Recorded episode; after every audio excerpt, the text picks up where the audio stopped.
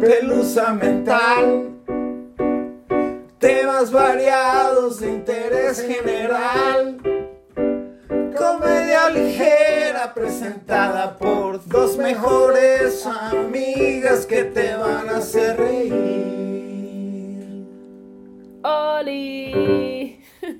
¡Oli! Bienvenidos de nuevo a su podcast favorito de todos los tiempos, La Pelusa De Mental. Todos los tiempos.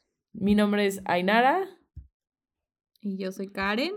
y nos encontramos en el episodio número 60 de este su podcast. En febrero, mes del amor y de la amistad. Y si quieren de hacer el amor con sus amistades, se vale, ¿no? I don't do that. No, you're married. You shouldn't. Ay, Nara, ¿qué se siente? ¿Qué se siente tener 31 años? No lo sé. Tal vez escuchen esto post-mortem. O sea, ya, ya cumpliste 31 ya, ya, ya, dije, bye. fuck this shit, me. O I OD'd in my own fucking birthday. no es cierto. Qué depresivo. No es cierto. Pero sí, este es, este es un mes de- del amor y del sexo. Lo decidí. Entonces vamos a hablar de eso. De Mis oídos sexo, vírgenes. de sexo e historia. Ok. Historia y sexo. O sea, historia y represión, más que nada, ¿no? Porque, Sí, eso también es parte de la historia. porque es parte de nuestra historia, lamentablemente. Como mujeres y como Nuestra personas, pero sobre todo como, como mujeres. Ah, ok, ok, sí. Sí, sí, sí. Entonces sí, Kimosabi. Sí, sí, sí, sí. Sí, reprimida no, amiga. Muchas cosas, pero reprimida no. Se puede decir muchas cosas. Mira, mira que se intentó, pero no se logró. ¿eh? Nah. Ah, está bien, está bien. Una repres- represión normal, sana. Normal de católico social, ya sabes, la, la normal, Ajá. ¿no? Yes, yes. Pues te traigo fun facts de cómo, de cómo el sexo, bueno, ciertos actos específicos, tal vez, han cambiado el curso de la historia, o no, cambiado Ok. o no. Y te traigo un poco de chisme de la monarquía, Uh, ya sabes, ok. algo tranqui, ya sabes. Tranqui e incestuoso, ok. Chisme de la monarquía. Hablando de la monarquía, ¿no? Chisme de la monarquía de la época victoriana, sí. Then yes. ¿Qué tal? Nos vamos, nos vamos de, de lleno. Con clavado y todo el pedo. Sobres. Como a los 31 años. Sin introducción. A ver, amiga, ¿tú a qué? No, no vamos a entrar en eso, ok. Este, para muchos, eh, eh, eh, me incluyo, eh, mm, olvídalo. Never mind that. Este, ¿Estás Bueno, acuerdo que no voy a cortar eso? el, no, está bien, está bien. El sexo ha desatado graves consecuencias, ¿no? A lo largo de la historia. Historias como la Tell me de... about Right. Como la de Cleopatra o la del Marqués de Sade, ¿no? Unos buenos Ajá, ejemplos Ajá, de cómo coger puede cambiar el curso de la historia. ajá. Y- Como María y José. María y José, el, que se metió el con María no porque... coger, el no coger también puede. Oye, güey, para otro día, pero por ahí haciendo mi research, encontré un tema, bueno, me gustaría decirte que esto es research, pero mostly son facts que viven en mi cabeza. No sé por qué, Siempre. pero Ok. ahí están. Entonces quise platicárselos. Sí, busqué un poco de información para no decirles pendejadas y que todo fuera accurate. Pero, este. Me encontré por ahí una lista de creencias de lo que, sea, lo, lo- lo que se creía antes que era pecado. Ala, güey. Te la, te la guardé para otro día porque ya era mucho hoy. siento que, pero, me siento que la mitad de mi vida ha de ser pecado. Sí, güey, más, de más. mitad de o sea, nosotras vivimos en pecado constante, güey. Bueno, tú estás casada, tienes la bendición del... Or do you? Porque, güey, de que hasta, hasta pensar, hasta tener pensamientos sobre tu esposa era un pecado, güey. O sea, hasta tener pensamientos Puta. libido- libidinosos de tu Entonces, propia ¿para esposa era un pecado, güey. Pero bueno, Ay, de eso no vamos a hablar hoy, pero casi, casi. Ok, ok, ok. Este, Lo guardamos para el siguiente episodio, ¿va? Me gusta, me gusta. sí. No te va a gustar, no lo vas a disfrutar, pero está cagado. Vamos a hablar de cómo el sexo le da poder a unos, le quita a otros, ha construido imperios, ha desgarrado a otros y el pan, el paradero con el pan. Panadería No, San. Andrés. Panadería ¿Tú crees que San iba a dejar pasar un lunes que no pasara el güey? Él quiere salir en la pelusa mental. Antes no, no. Ah, bueno, es que grabamos más temprano también. Deja que vengan de los esquites que traen unas cumbias. Bueno, amiga, ¿tú sabías sobre la histeria femenina y el invento del vibrador? Este. Cómo los no, vibradores eran originalmente una cura para la Histeria. histeria. ¿no? Sí. ¿Sí sabías? Ah, bueno. Pues es que, según. Pues para los que no sabían. ¿no? Sí. Para los que no sabían, seguramente sí sabían que antes se creía que la mujer no buscaba placer sexual, sino el amor de su vida para procrear un par de hijos y listo. Ilusos. No longer a woman, just a mom, que bye. Antes del siglo XX, los médicos creían que las mujeres eran incapaces de excitación alguna. O sea, todo era aquí para. ah, Todo era con, con fines de procrear, ¿no? Entonces, cuando las mujeres acudían con problemas como fantasías sexuales, ansiedad, nervios, humedad, los médicos las diagnosticaban como histeria. ¿Y cuál era el tratamiento para la histeria? Un masaje genitales.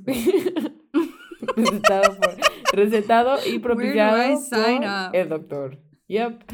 La histeria femenina era un popular diagnóstico médico para explicar una misteriosa enfermedad que afectaba a las mujeres de la época, que ahora conocemos como este Being horny. ya.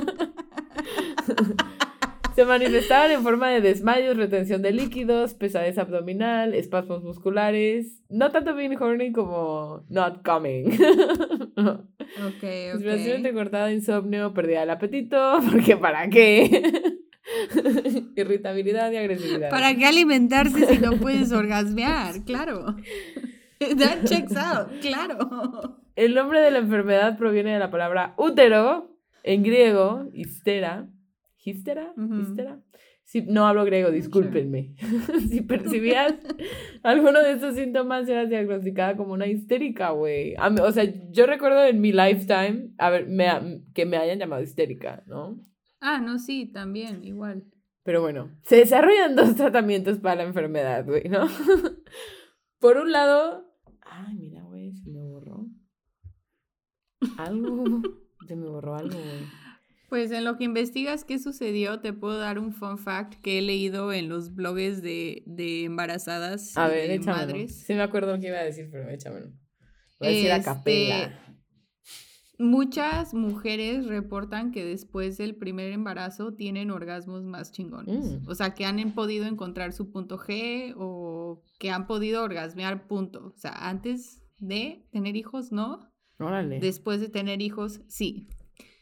Entonces, si estaban así como viendo si sí o si no, quizás eso las ayude a decidir si sí o si no, amigas. True story. No creo que tener un hijo sea una manera de No, mejorar no, tu vida el- sexual, pero...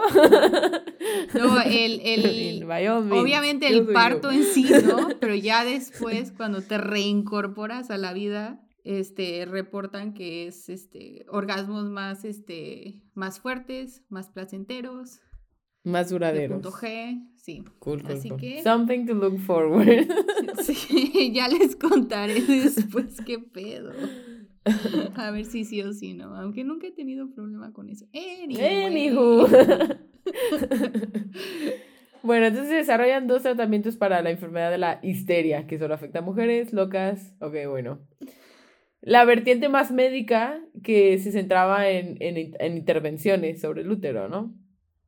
Este, ya fuera los eh, arcaicos sangrados, las inyecciones de nitrato de plata, las cauterizaciones, o extripándolo all together, una his- histerectomía. Oh my god. O existía otro método para curar la histeria, el paroxismo histérico, o dicho en otras palabras, la masturbación asistida. Consistía en la estimulación manual de los genitales femeninos por parte del médico, which sounds so hot, dijo nadie nunca, hasta alcanzar el paroxismo, no el orgasmo, porque back in the day se pensaba científicamente que las mujeres no eran capaces de tener un orgasmo, pero el paroxismo. De esa manera le curaban la histeria por un rato por medio del alivio de las Tienen que tensiones regresar a la siguiente semana, güey. femeninas. Ya, Lo semana. interesante. bueno, I'm just saying.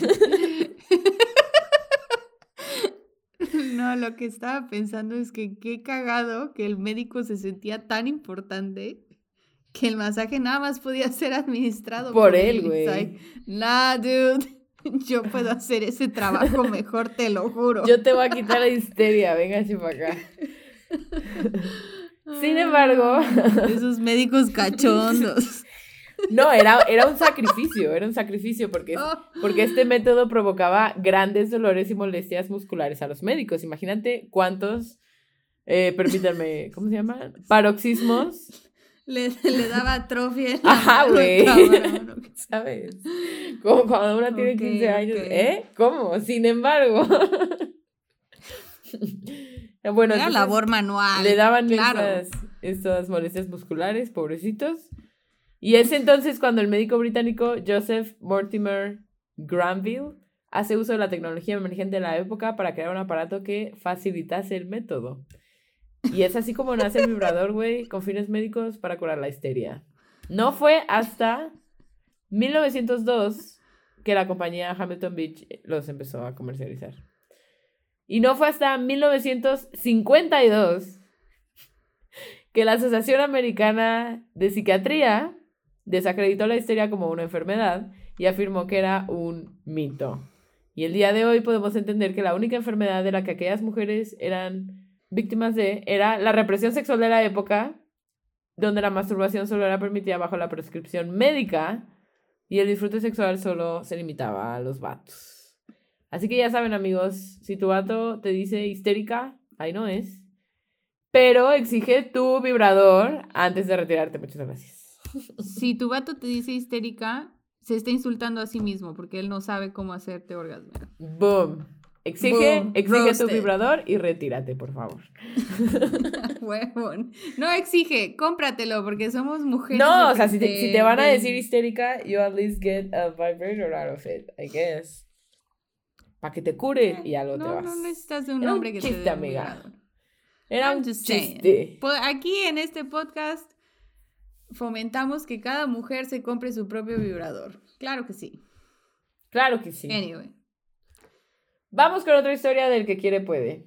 Ok. Ok. Más, vamos a meternos un poquito ya en la, en la ¿En la? monarquía y vamos a regresar un poquito a la religión, porque no creo que sí, ya es un tema recurrente en nuestro podcast. Bueno, Enrique VIII creó una nueva religión solo para poder casarse con su amante. Ya, he did. Ya.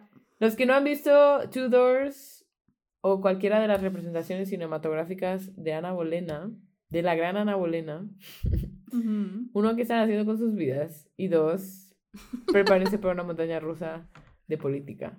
Vamos a entrar en política rusa, pero más adelante. Ok, ok. Después de la muerte de su hermano en 1502, Henry VIII, Enrique VIII, se convirtió en el siguiente rey y se casó con la viuda de su hermano, ¿por qué no? Catalina de Aragón.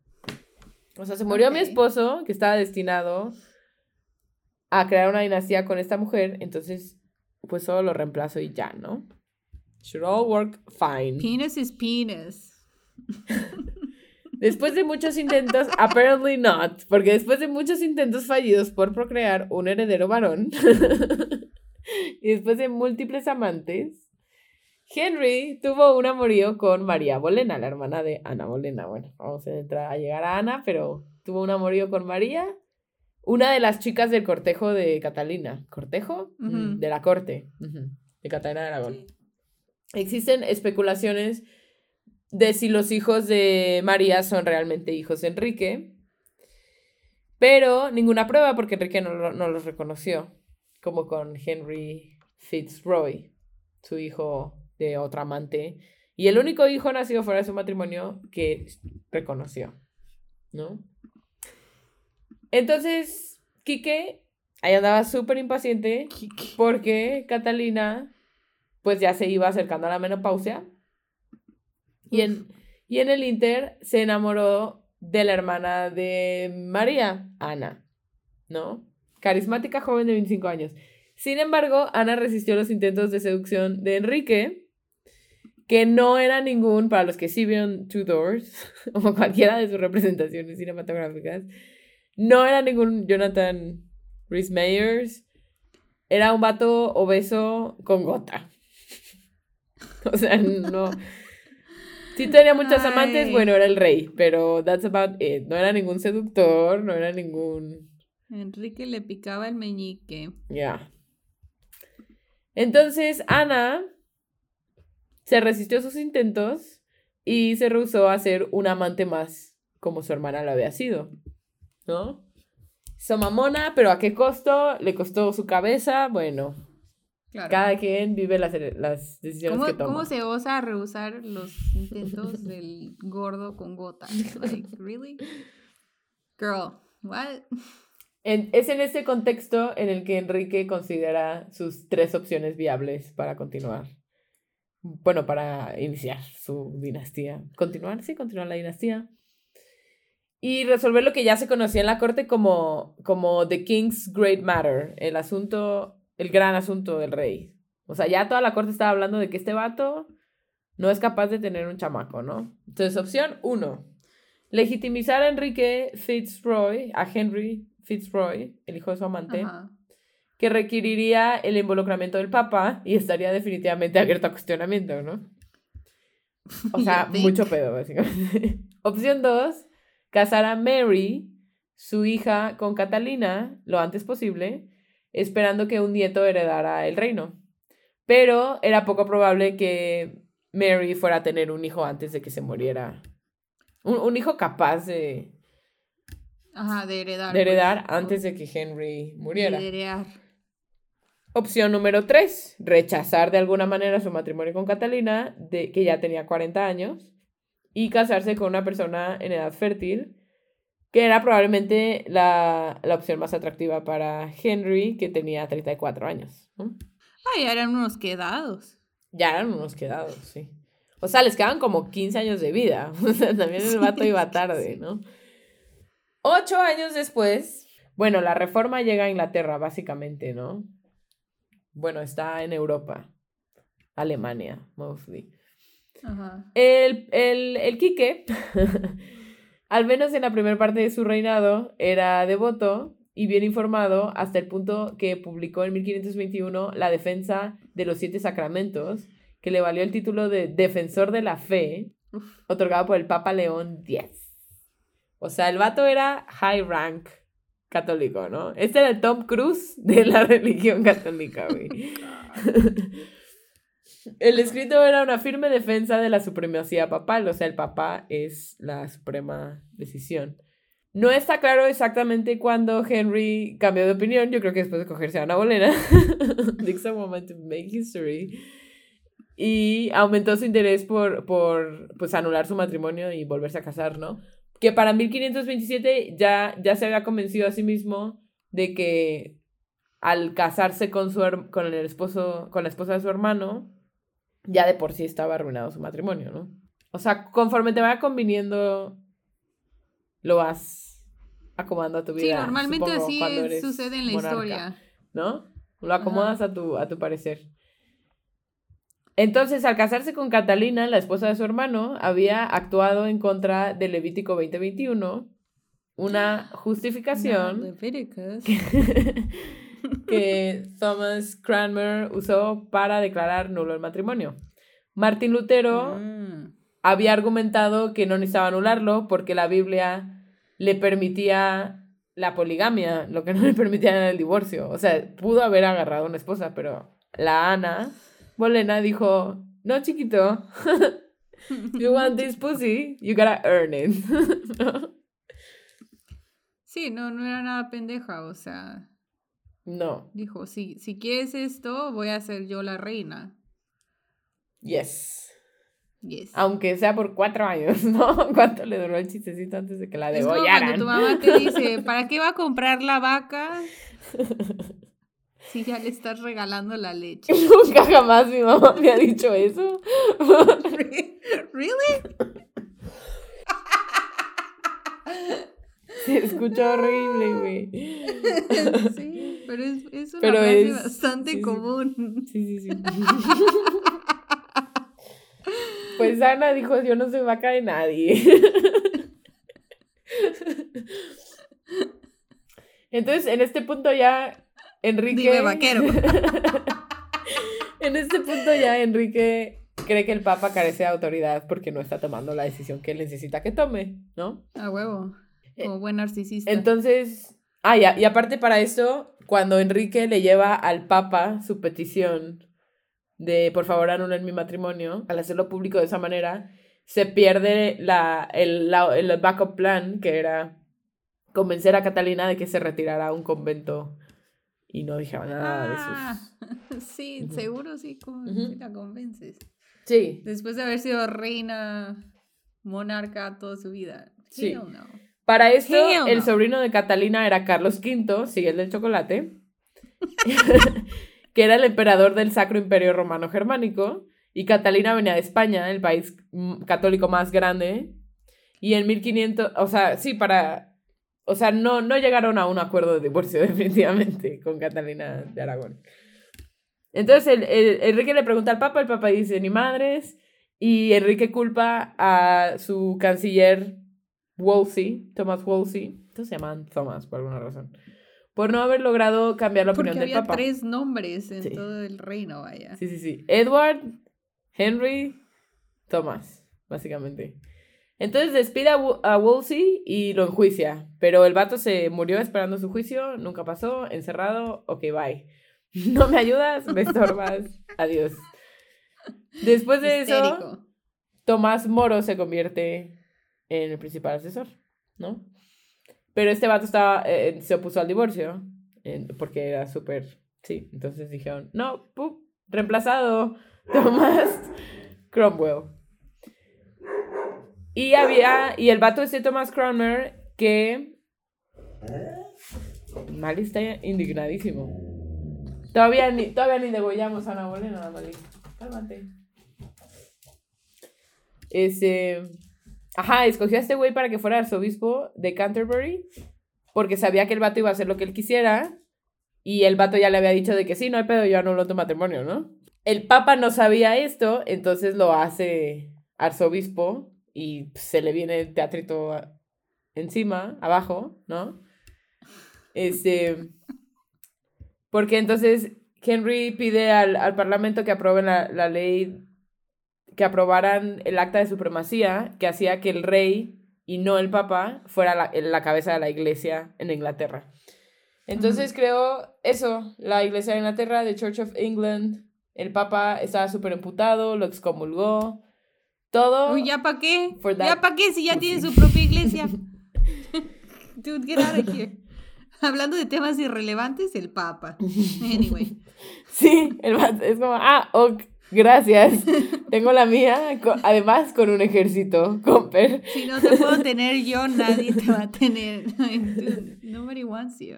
El vato ni siquiera quería hacer una iglesia protestante, o sea, era literalmente la mismísima iglesia, solo que bajo el mando del rey en vez del papa. Solo para anular su matrimonio y casarse con esta morra. Este, bueno, de paso, todos los obispos obligaron a todos los sacerdotes y obispos a que lo aceptaran como su ruler. Y Ajá. cualquiera que se negara, pues te castigaban o te asesinaban. Igual, la esto, esto no, no puedo decir que estaba equivocado, pero él y Cromwell pensaban que los monasterios donde vivían los monjes y las monjas como que tenían mucho más terreno y mucho más dinero del que necesitaban para llevar la vida que tenían que llevar, entre comillas. Entonces, pues los despojaron de todo y le dieron esas tierras a la gente que apoyó el, pues a Enrique en su, Claro. en su travesía del amor, ¿no? Y Yeah, pues así la disolución de los monasterios, básicamente, ¿no? El vato eventualmente se, se casó con Ana, tuvieron una hija que, jaja, jokes on you, Eventualmente sería la reina Isabel I. Pero pues eso ya no le tocaría a Verluana porque ella perdió su cabeza. había perdido la cabeza. Por histérica. Sí, mientras el vato ya se había casado con otras cuatro más. Bueno, si les la ese pedazo de la historia, díganme díganmelo en los comentarios porque me mama Ana Bolena, entonces puedo hablar por días de esto si, si así me lo piden. nadie, me lo, nadie me lo pidió, pero aquí lo tienen. Bueno, hablando de más gente que hizo lo que me, ya sabes de, del, del rey británico que abdicó el trono para casarse con su amante gringa. Este, pues el Henry o otro. Edward. Ah, no, el tío, ¿no? Ajá, el tío. El hijo de Jorge V. Medio me sé la historia, ¿eh? No creas tampoco que sigo ahí a los Windsors. like I do. I really don't. Yo crecí con el hola, amigos. Bueno, este pues básicamente Edward, cuando se muere su papá, tiene que escoger entre el trono o su relación, su historia de amor, con la socialite estadounidense divorciada. Es el único pedo realmente es que era divorciada. Wally Simpson. Entonces el güey creo que fue rey como por meses y mm. después se convirtió en el soberano que abdicó voluntariamente el trono. El único, creo, que ha abdicado voluntariamente. La corona pasó a su hermano, el de la película de King's Speech, por si tienes duda. El padre de la reina Isabel, que es la actual soberana del Reino Unido. Pero, güey, lo que se me hizo interesante aquí por lo que, porque lo quería mencionar y cómo el sexo cambia la vida, cambia la historia, ¿ok? En una historia alterna, Enrique VIII hubiera escogido el trono, se hubiera casado con X mujer que le pusieran, como cualquier aristócrata inglesa como suelen hacer. Y pero en esa versión, o sea, el vato tenía era como nazi sympathizer y supuestamente los vínculos con el régimen podrían haber dado frutos y haber cambiado el curso de la Segunda Guerra Mundial, güey. Sí, o sea, pudo haber acabado muy diferente si este güey hubiera sido el rey. Sé que al principio, o sea, y, también puede que sea mamada de Academia de Conspiraciones, que al principio de la Segunda Guerra Mundial, como que Inglaterra no sabía si para acá o para allá. Entonces que hay fotos que han, este, pues, obviamente súper guardado y... Tratado de deshacerse. Ajá, de, de la reina Isabel, la, la que está ahorita. Este, visitando Alemania con sus repollitos, yo creo, o con su corte, o no sé, este, haciendo el saludo nazi, así como... Pero no necesariamente porque ellos fueran nazis. Sí, sino porque estás en sus tierras y... Ajá. Y él estaba en el poder, o sea... Pero no era como AMLO queriendo agarrar el palacio pero yo creo que ahí enseguida se dieron cuenta que si se hacían sympathizers de los nazis, eventualmente el fascismo te va a quitar el trono. O sea, si querían retener la monarquía, tenían que, Ir para el otro lado. Yo creo que sí. Pero sí, o, sí lo había medio escuchado, pero no... Como digo, como les digo, es, es como... Me lo eché como parte de un episodio de Academia de Conspiraciones. Ya. Sí, pues supuestamente los, bueno, los vatos siguieron juntos, sí se casaron y todo, siguieron juntos. Pero, o sea, Edward y Wallis, si les interesa, les recomiendo una película dirigida por Madonna que se llama W.E. Está muy buena. Okay. Oscar Isaac, like way back in the day, like early Oscar Isaac. Y creo que Abby Cornish. Dirigida por Madonna con música de un güey súper chido que no recuerdo su nombre, pero está muy chida la música. Y... Pero no tuvo un final bonito, la neta, porque cuando, o sea, obviamente iba a haber ciertos resentimientos con las expectativas que tienes de la relación que estás dejando por el trono. Digo que el trono tampoco, la vida de la monarquía tampoco es miel sobre hojuelas, ¿no? Pero, pues al final todo eso pesa, ¿no? Y con los años... No, siento que en general cualquier relación tiene sus baches. Sí. Pero si tienes que dejar todo atrás por una persona, sí ha de ser muy difícil. Sí. Y... pues, Eso, esto puede ser un, ya nos contará el, el- Henry. la Markle, ¿no? ¿Se llama Henry? ¿Cómo- Ajá. cómo se llama? Henry. William, Prince William Harry. Harry. ¿no? Harry. Harry. Harry Potter. anyway. Sí, güey. Pues sí. No, pero ahí sí siento que dice mucho más sobre ellos y sobre que sí pueden llegar a ser personas completas, ¿no? Con, con depth de emociones, con Sí. sustancia y, ah, y no como reptilianos como los vemos Sí. desde afuera, ¿no? Güey, hay muchísimo drama, o sea, lo tratan de, de ocultar, pero hay muchísimo drama en todos, en, en cada punto de la historia de la monarquía inglesa.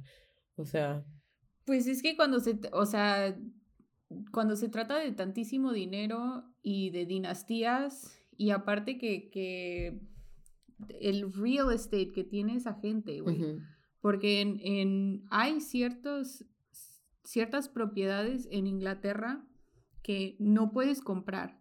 Tú se las rentas a la monarquía. ujú. Así te den un lease de 100 años, 200 años, pero tú nunca eres el Propietario. propietario. Así, entonces sí, si familias se destruyen por menos, sí, sí entiendo cómo puede haber tantísimo drama, la neta. Por eso digo, qué huevos del- de, los que sí dicen, ¿sabes qué? Me retiro del juego. Retiro mi fichita de este Monopoly culero. Bye. Y pues bien por ellos, no sé. Para bien o para mal, ¿sí me entiendes? Sí. Dure o no dure la relación, siento que es como decisión súper personal de cómo quieres continuar tu vida, ¿no? sí. Anywho, let's talk about sex. Va, bueno, la reina Victoria, 63 años en el, en el trono, ¿no? Por eso se llama la época victoriana, por la reina Victoria. Decir que les dan de comer, güey. Pues se morían bien jóvenes, güey. Pero bueno. Pero 63 años en el trono es un chingo. Te voy a decir por qué estuvo 63 años en el trono, güey. Se untaba sangre de vírgenes. No, güey, no, güey. Es que el nivel de aprensión de una madre. creo que es muy parecido al tema con, con Queen Elizabeth actual, ¿no? Yo pienso que Queen Elizabeth lleva tantísimo tiempo y se ve como se ve y está como está porque la vieja no quiere cederle el trono a Carlos, güey. O sea, esa vieja primero se muere a medio, a media ceremonia, güey. que dejarle al pendejo, perdón, pendejo de Carlos el trono, güey. Pues así la reina Victoria, güey, lo mismo. Este, todos sabemos la, la, la historia, la bonita historia de amor de la reina Victoria y el príncipe Albert, pero apuesto a que no sabían que su hijo Edward tenía su propio privado en un putero. En su putero. a que no. A que no sabían.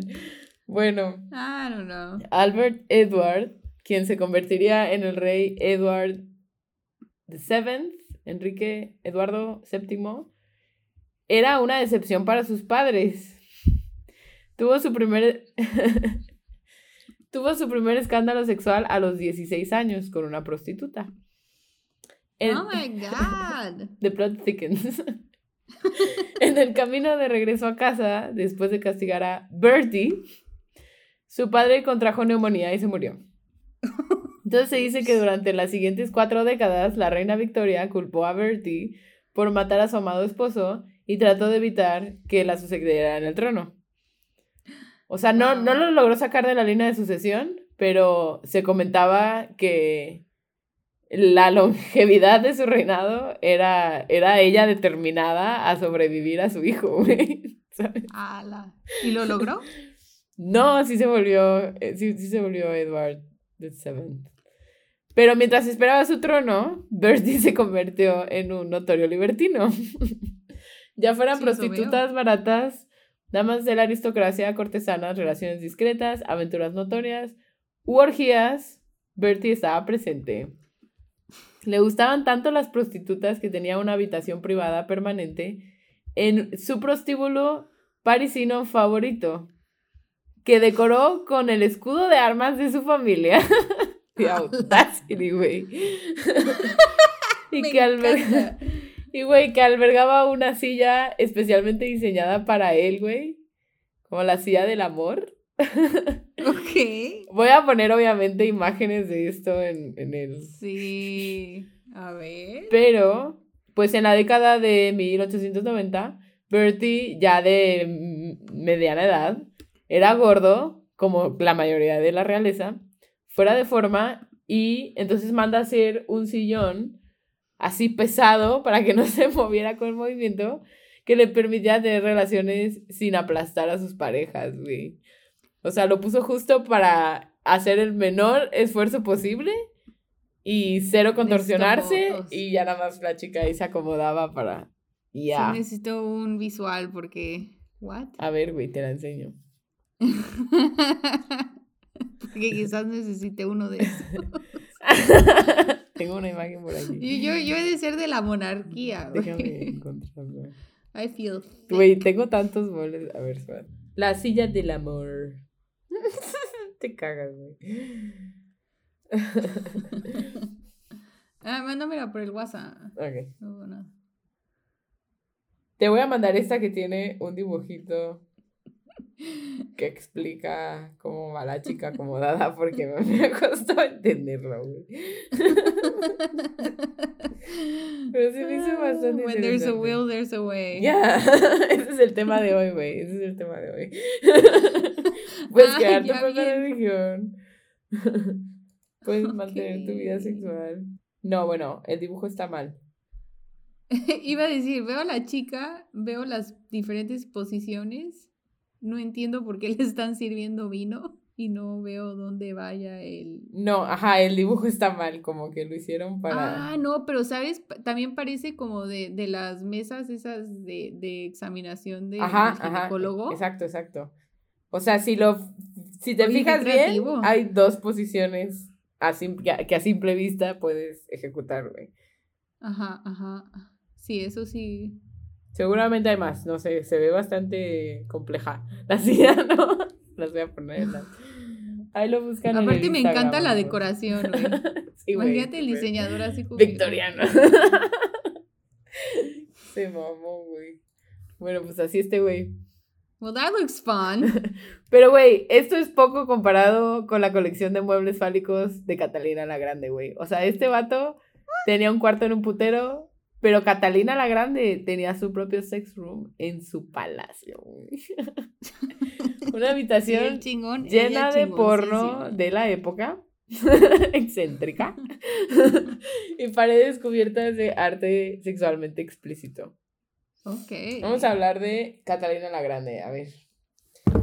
Catalina la Grande, bueno, en la columna positiva, es eh, la emperatriz de Rusia con el reinado más largo en la historia, creo. O creo que después alguien... Elizabeth, creo que Elizabeth.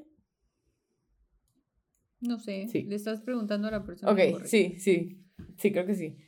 Eh, transformó su imperio en uno de los más grandes y perdurables potencias de Europa, anexando más de 200.000 millas de tierra, construyendo más de 100 nuevas ciudades y fomentando una era dorada de desarrollo por las artes y las ciencias. Pero Catalina no fue simplemente una gran conquistadora. También era una intelectual ilustrada y una pionera con visión de futuro. Una mujer que defendió la vacunación, impulsó a las mujeres artistas, intercambió cartas con filósofos como Voltaire, escribió sus propias memorias y escribió incluso las primeras obras de literatura infantil publicadas en Rusia. O sea, Ah, una chingona, sus, sus chicharrones tronaban brutal. Pues sí, si estaba satisfecha sexualmente, claro que tenía espacio en su Right? cerebro para poder. Claro. Ahora, claro. vamos a las leyendas que no vienen en los libros de historia, ¿no? Las leyendas sobre la infame vida de Catalina entre las sábanas. La Uy. Freaking the Sheets. Lady in the street, freaking the sheets. I love it. Ay, qué bonito. Una Qué dama en la corte y una loca en la... bueno, incluso en vida, Catalina fue conocida por su serie de amantes, 22 amantes, dice- algunos historiadores dicen 22, otros dicen que 12. How lucky. Muchos significativamente más jóvenes que ella, ya, y algunos de los cuales obtuvieron beneficios políticos y financieros en el acuerdo, porque era un dando y dando, ¿no? Un dame que te doy. A huevo, a huevo, como, como lo es todo en la cama, ¿no? Exacto.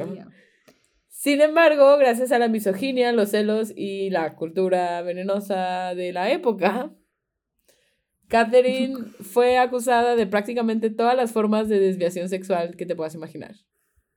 Bestialidad, ninfomanía, voyerismo, to name a few. Catarina la Grande, emperatriz de Rusia, fue tan infame por su libertad sexual que cuando murió de un derrame cerebral a la edad de 67 años, incluso hubo rumores que afirmaban que en realidad murió mientras se cogía a un caballo. What? That's history for you. Mira. Otros, después cuando dijeron que no era por el caballo, decían que se había muerto en el inodoro. No es cierto. Se murió en su cama al otro día de que le diera. Lo único que puedo decir es haters gonna hate. Ya. En realidad es más probable que Catalina fuera solo una mujer con un apetito sexual saludable, en lugar de una ninfómana desenfrenada. Pero si algo nos ha enseñado la historia es que los hombres no lidian bien con una mujer a cargo, no digamos de un país, sino de su propia sexualidad. A huevo. Se cree que ahora vamos a hablar de lo chido, vamos a hablar de su sex room. Se cree que Catalina mantuvo su gabinete. Vamos a tomar nota.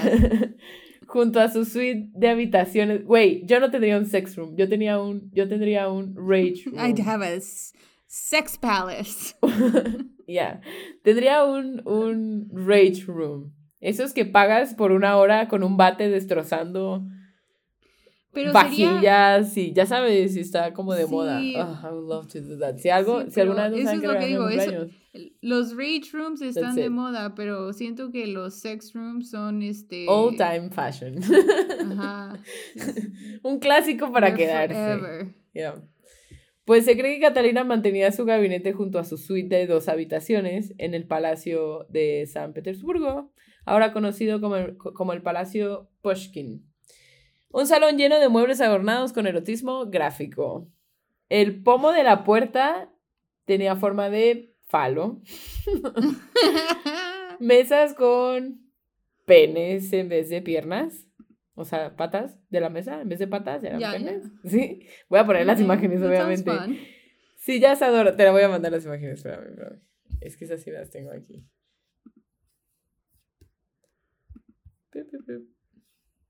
Te voy a mandar mi favorita, ya las demás te las mando después. ah, Catalina. Hemos hablado mucho de Catalina. Ay, Catalina, qué ocurrente. Hemos hablado mucho de Catalina últimamente en el podcast, ¿no? Catalinas en la historia. Bueno. ¿Ya la viste? La mesa. la acabo de mandar. Oh, sí, está muy gráfico, ¿no? Ah, pero están bien adornados. Sí. Good for her. Sí, sí, adornados con genitales femeninos y escenas pornográficas representadas en las paredes, adjunto a las imágenes. Este. Oye, es que aparte los huevos son boobs. Ajá. How creative. Sí, sí, sí. Los, el, el, el pene sale de las boobies. Pero por ahí hay más. o sea, a rato te los voy a mandar todos, pero sí, la verdad están bastante creativos. O sea, sí puedo entender. Como, como coleccionista, puedo entender. Ahora, ¿por qué hay fotografías de estas habitaciones? Bueno, porque no las habría. Obviamente, este, trataron de deshacerse de todo antes de que valea madres la monarquía. Este, estas son fotos que tomaron los soldados alemanes, supuestamente cuando llegan al palacio durante la Segunda Guerra Mundial. Y se tropezaron con, el, con la mesita de pitos. y pues es probable que hayan sido los últimos testigos de esta habitación antes de que bombardearan todo y pues incendiaran todo. Sí. Sin embargo, los expertos historiadores creen firmemente que el contenido del tocador erótico sin duda se eliminó a propósito del palacio y que todo rastro del gabinete desapareció en circunstancias sospechosas. Las... Espero los hayan guardado como todo el oro nazi. Las autoridades rusas siempre han sido muy reservadas sobre esta peculiar herencia zarista Catalina era una mujer segura de sí misma, con demasiada pasión, que ignoraba los límites de la feminidad de su época. Etiquetada como ninfómana e hipersexual, en realidad sus aventuras sexuales no eran muy diferentes de sus contrapartes masculinas. Pero ella era mujer, Volvamos a Enrique. VIII, por favor. Ajá. Pero Catalina, emperatriz o no, era una mujer en un mundo de hombres y los rumores de su vida privada pues llevaron representaciones negativas a su reinado. Después de, o sea, como los rumores similares de depravación sexual de Cleopatra, María Antonieta, Isabel I. Ana Bolena no pudo dar un vato, un heredor, un, un her- eh, here- heredero varón, Heredero. entonces la acusaron de bruja y la acusaron de que Dios la estaba castigando porque tenía amantes y pues le cortaron la cabeza, güey, así. Historia de hombres, escrita por hombres. Pero mira, independientemente de, de lo que le gustara o no le gustara a Catalina, pues sí era como que moderna para su época y Rusia pues no sería nada sin sus, su legado. Respect, pero sí yo tendría más bien un, un rage room. Invertiría todo mi, Eh, Mira, mi ira si- contra si el patriarcado. sido ella, desmadrar. hubieras No, podido tener de los dos. Sí. Y, y neta, no siento que, que hubieras necesitado un rage room. Si tuvieras. claro, Just claro, claro. saying. Claro, mientras todo sea consensual, amigos, no pasa nada. Se ve bastante consensual basado en la mesa esa que me enseñaste. Sí. Everybody looks like they're having fun. Güey, hay un buen. te, las voy a, te las voy a armar todas bonitas para la. Como catálogo de muebles, güey. Voy a hacer un catálogo de. Como si fuera de Sears, Ikea, güey. no. Sí, güey. ¿Qué te gusta más? ¿La silla de. del vato gordo para no aplastar a sus amantes? ¿O en, en un burdel parisino decorado con su escudo, el escudo de su familia? ¿O el sex room? Es que tienen utilidades diferentes. O que tu vato cree su propia re- religión para casarse contigo, güey. Ya si después te cortó la cabeza, no. pues No, eso no. Fuck Mary Kill. Edward y No, su porque silla. le terminó cortando Enrique la cabeza. y su gota. O cogerte a Catalina la Grande, güey. Mm. Definitivamente me, cote- me cogería a Catalina. Fuck yeah, I would. Sí. Este. Mary. Yo. Al güey con. Al güey, al güey parisino. Like. He, he knows how to party. De la silla, porque estaba muy gordo. sí. No, yo creo que, que me casaba con Catalina la Grande.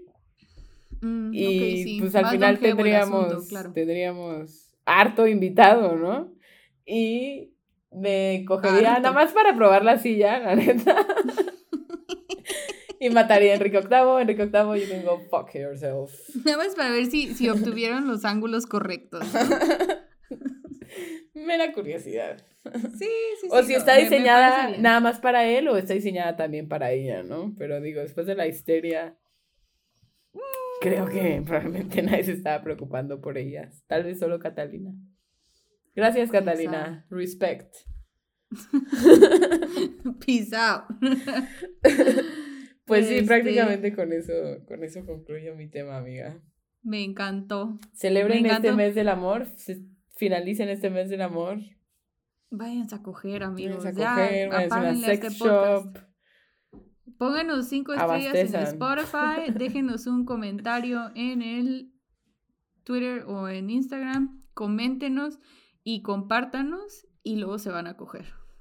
Claro que sí. Exacto, y les juro que va a ser mucho más satisfactorio que si no lo hubieran compartido. Arroba la pelusa mental. Para mejores orgasmos. otra cosa. Sintonicen.